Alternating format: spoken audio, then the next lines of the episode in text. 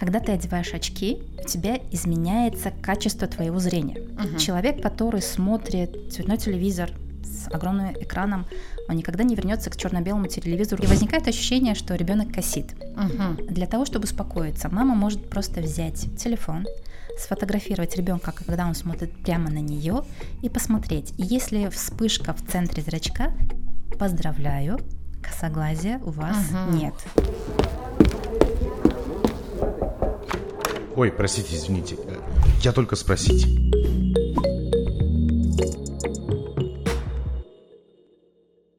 Добрый день, это очередной выпуск цикла «Я только спросить». Наши гости врачи. «Я только спросить» – это самая частая фраза, которую произносят а, пациенты в клиниках или больницах. Этот цикл мы пишем совместно с медицинским центром «Фараби».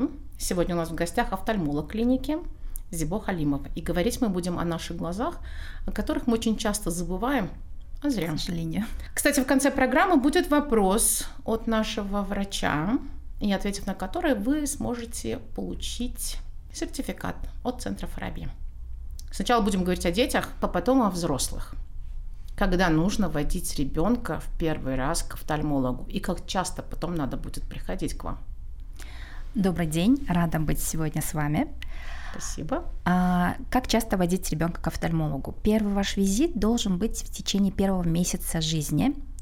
Почему? А, Чтобы исключить самые грозные заболевания, которые могут быть у ребенка. В частности, это опухоль глаза, такая как ретинобластома. Мгм. В дальнейшем а, посещать офтальмолога можно в 6-8 месяцев и в год для того, чтобы исключить уже другие заболевания, такие как близорукость, дальнозоркость, астигматизм. И впервые можно заметить снижение зрения у ребенка именно в первый год жизни.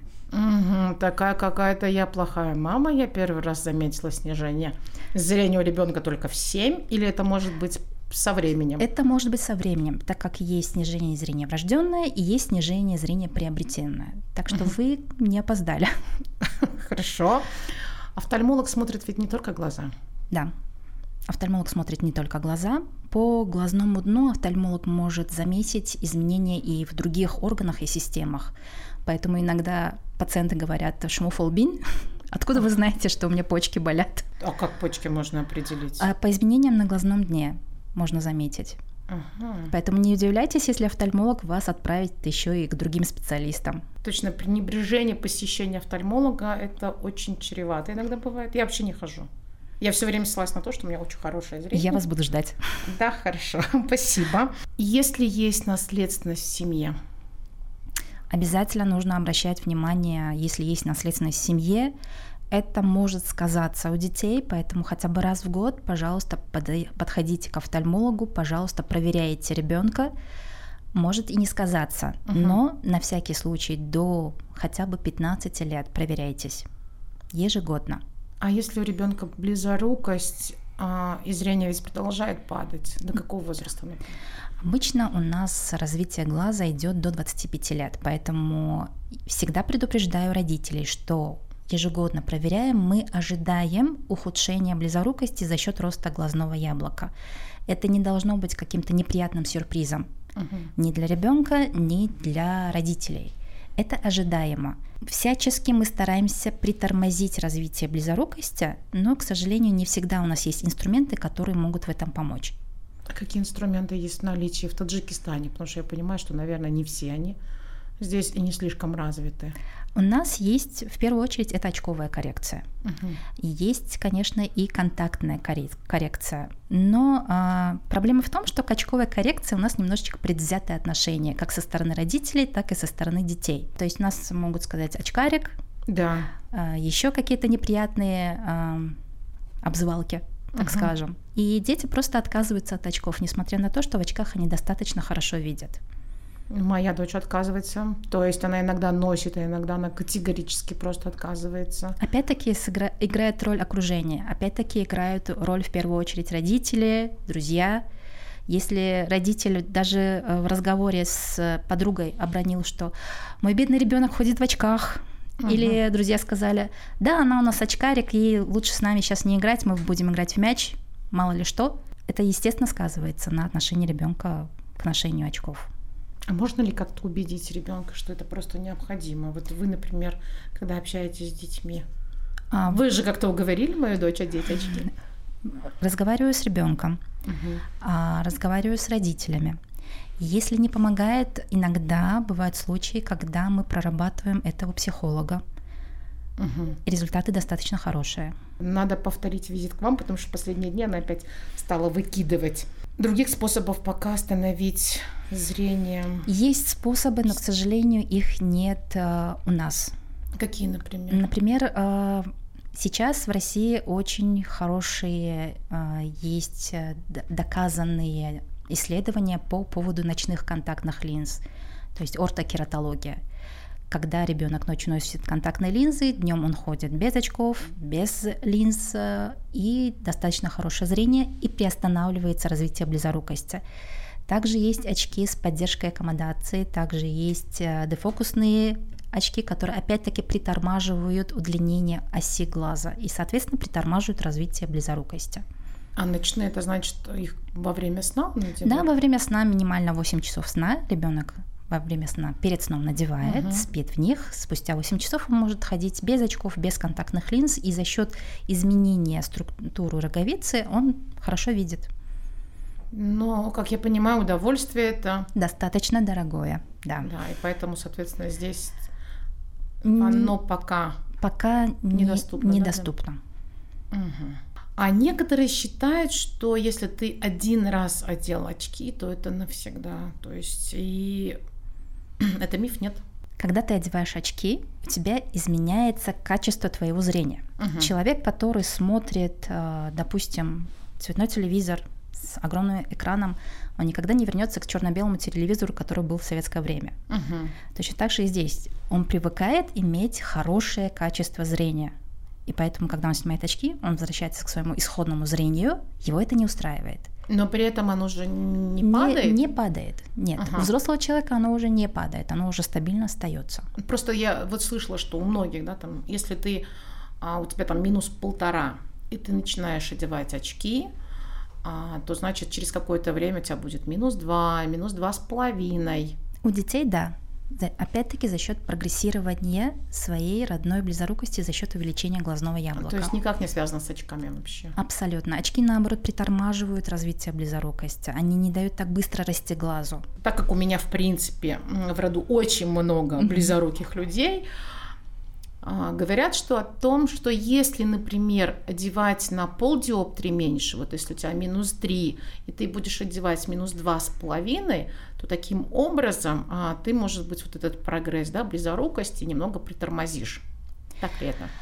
Раньше, да, считалось, что достаточно немножечко снизить э, очковую коррекцию, то есть давать, если у тебя минус 3, давать минус 2, минус 2,5. В настоящее время по стандарту необходима полная коррекция, uh-huh. но опять-таки каждый случай индивидуален. То, что всех в рамки стандарта загнать, загнать невозможно. Uh-huh. Желательно полную коррекцию. Но если коррекцию. человек не может перенести эту полную коррекцию, в этом случае, конечно, можно начинать с более низких цифр. Косоглазие у детей очень сильно беспокоит родителей. Это боль. Да, это боль. А до какого возраста считается это нормой? До 6 месяцев периодическое косоглазие, то есть не раз, постоянно. Не постоянно. Раз ребенок скосил, потом раз uh-huh. опять глазки стали ровно. Да, это может быть физиологически. Но если у ребенка Косоглазие постоянное, он постоянно косит, у него никогда глазик не выравнивается, даже если ему 2-3 месяца необходимо показаться офтальмологу. Угу. А можно ли скорректировать? Например, я, ну как с первым ребенком ты бешеная мамаша, ты угу. читаешь много литературы и начинаешь просто там повесила игрушку с этой стороны, угу.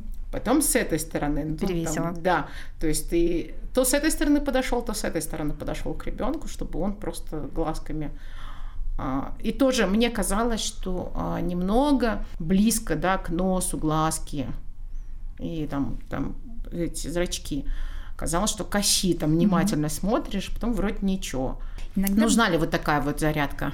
Иногда бывает ощущение косоглазия у ребенка. У наших деток очень приплюснутые носики, особенно угу. у восточных людей. А это физиологически? Это физиологически, и ага. возникает ощущение, что ребенок косит. Мгм. Для того, чтобы успокоиться, мама может просто взять телефон, сфотографировать ребенка, когда он смотрит прямо на нее, и посмотреть. И если вспышка в центре зрачка, поздравляю, косоглазия у вас Мгм. нет. О, это хорошая практика, да. Да.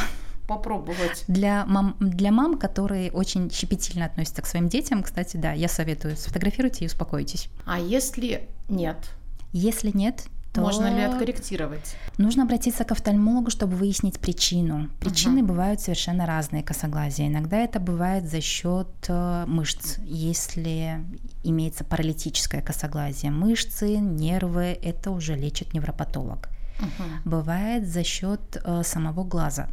То есть у нас бывает содружественное косоглазие, когда идет нарушение в оптической системе глаза. Это опять-таки наша миопия, гиперметропия, астигматизм. Мгм. В этом случае уже коррегирует офтальмолог. Когда мне сказали, что у дочери астигматизм, тогда я стала смотреть, что зрачки все-таки чуть ближе, да, Мгм. к переносице, чем хотелось бы. Когда она очки одевает, вроде ничего. Потому что очки коррегируют, Да. Ага. и глазки становятся ровно. Так, все понятно. Астигматизм, кстати, можно лечить или потом корректировать с помощью лазерной коррекции. Чаще всего астигматизм приходится все-таки кардинально коррегировать с помощью лазерной коррекции. Мгм. Уже Это, это самый лучший это самый оптимальный выход уже. И у нас делают. У нас делают, да. А вот, кстати, этот вопрос тоже волнует многих после лазерной коррекции. Говорят, что, в принципе, климат а, сухой довольно проблематично для людей, которые перенесли лазерную коррекцию. Климат достаточно сухой, и у нас а, синдром сухого глаза не только у людей, которые перенесли Мгм. лазерную коррекцию. Он а, сейчас достаточно часто встречается у людей и с хорошим зрением. Опять-таки это связано гаджеты, опять-таки это связано с нашим удлинением дня, когда мы Мгм. работаем за счет искусственного освещения. Опять-таки это связано с нашей погодой, полевые бури и так далее. А что же делать тогда? Увлажняющие капли. Как часто? А, смотря какие увлажняющие капли. Есть пролонгированные, которые достаточно 1-2 раза в день, есть простые, которые 3-4 раза в день. И постоянно? Можно соблюдать гигиенические процедуры. Это опять-таки объяснит офтальмолог, исходя из вашего конкретного случая, Мгм. которые позволяют э, какое-то время обходиться без увлажняющих капель. Мы очень сильно игнорируем даже а, те люди, у которых есть близорукость, это гимнастику для глаз. А, гимнастики для глаз сейчас в научном обществе достаточно скептическое отношение Мгм. идет в последнее время. Однако, исходя из своего опыта, хотя постоянно говорят, не говорите исходя из своего опыта, это не научно, но исходя из своего опыта, она достаточно эффективна у детей, которые делают это ежедневно. Мгм. То есть это помогает все-таки сохранять зрение. Но опять-таки, детей нельзя заставлять. Иначе Да. они относятся к этому как э, к рутинной обязанности, которая не хочется, которая надоела и так далее. То есть ребенку нужно делать это в игровой форме, чтобы это ему было в радость. Надо, надо менять. Сложно. Сложно. Витамины. Часто ли их нужно, и вообще они есть ли польза от витаминов для глаз, и часто ли их нужно употреблять даже здоровому человеку? Здоровому человеку необходимости употреблять витамины для глаз обычно нет никакой, но Мгм. если у человека есть проблемы, например, а, есть такое, такое заболевание, как дегенерация макулы, в этом Что случае а, макула – это у нас часть сетчатки, которая отвечает за наше зрение. Мгм. И для поддержки этой части сетчатки именно необходима постоянная коррекция витаминами для глаз. Мгм. А, обычно витаминные комплексы, в которые входят лютеин, зеаксантин, цинк, витамины А, В, Е и так далее. Вот я сейчас просто прикидываю, нужны ли мне витамины? Ну, в принципе, может, после 40-то нужны? Бывает. Или- Опять-таки повторяю, если нет показаний, Ага, то, не- то не стоит. то не стоит. Как вы сказали, что а, наше глазное яблоко растет до 25 лет. То есть, а позже, если я провожу очень много времени за компьютером, ну, такая работа, а никак не сказывается вообще на моем зрении. После 40 лет хотим, не хотим, к сожалению, из-за изменений в глазу у нас развивается пресбиопия, то есть снижение зрения вблизь.